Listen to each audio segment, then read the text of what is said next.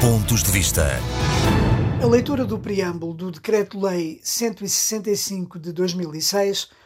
que estabelece o regime jurídico do ensino do português no estrangeiro, constitui um excelente retrato da ambição e do entusiasmo que então existia, e felizmente ainda existe, para tornar a língua portuguesa uma língua de dimensão verdadeiramente global.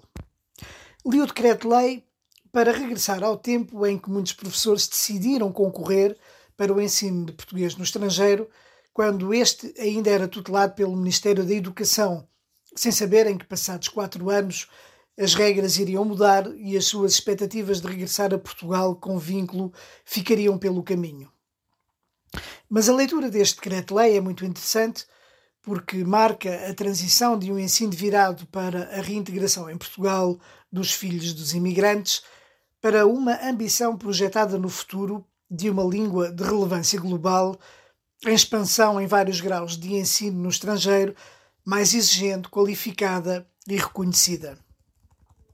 Foi a altura em que um quadro de referência para o ensino do português no estrangeiro foi adotado, tendo por base o quadro europeu comum de referência para as línguas, aprovado pelo Conselho da Europa e que segue as melhores práticas internacionais neste domínio, com o objetivo claro de dotar o Estado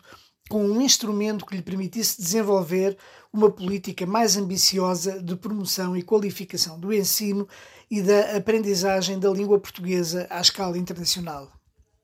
Poucos anos mais tarde, e a refletir esta ambição, fazia assim o seu caminho, surgiu o estudo que confirma o enorme potencial económico da língua portuguesa, um livro coordenado pelo professor Luís Reto.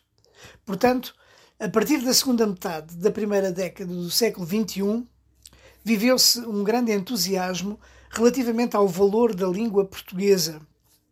Uma língua global, presente em todos os continentes e com grandes perspectivas de futuro, muito particularmente por causa do crescimento demográfico em África.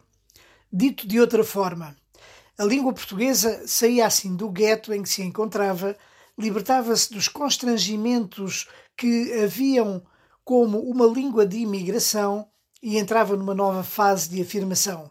em convergência com os países lusófonos, com a ambição de ser falada em cada vez mais organizações internacionais e de exercer uma atração cada vez maior por via da projeção que lhe dava o seu poder económico e cultural, a partir da valorização que ganhou com a criação da CPLP em 1996 é uma língua falada nos oito países de expressão portuguesa, pelos portugueses residentes no estrangeiro espalhados pelo mundo, pelos lusodescendentes e por cada vez mais estrangeiros. E esta dimensão global da língua, a quinta mais falada, é pouco compatível com a visão estreita de quem defende o ensino do português no estrangeiro de forma redutora, num à parte para os filhos de imigrantes, como no início da nossa democracia nos anos 70. O mundo mudou e as comunidades portuguesas também, mas o ensino de português no estrangeiro será sempre um pilar da afirmação global da língua e da sua ambição de se tornar uma língua cada vez mais falada, sem fronteiras, para todos, independentemente da sua origem, adaptada à enorme diversidade dos alunos e aos seus níveis de conhecimento. Um abraço a todos. Pontos de Vista.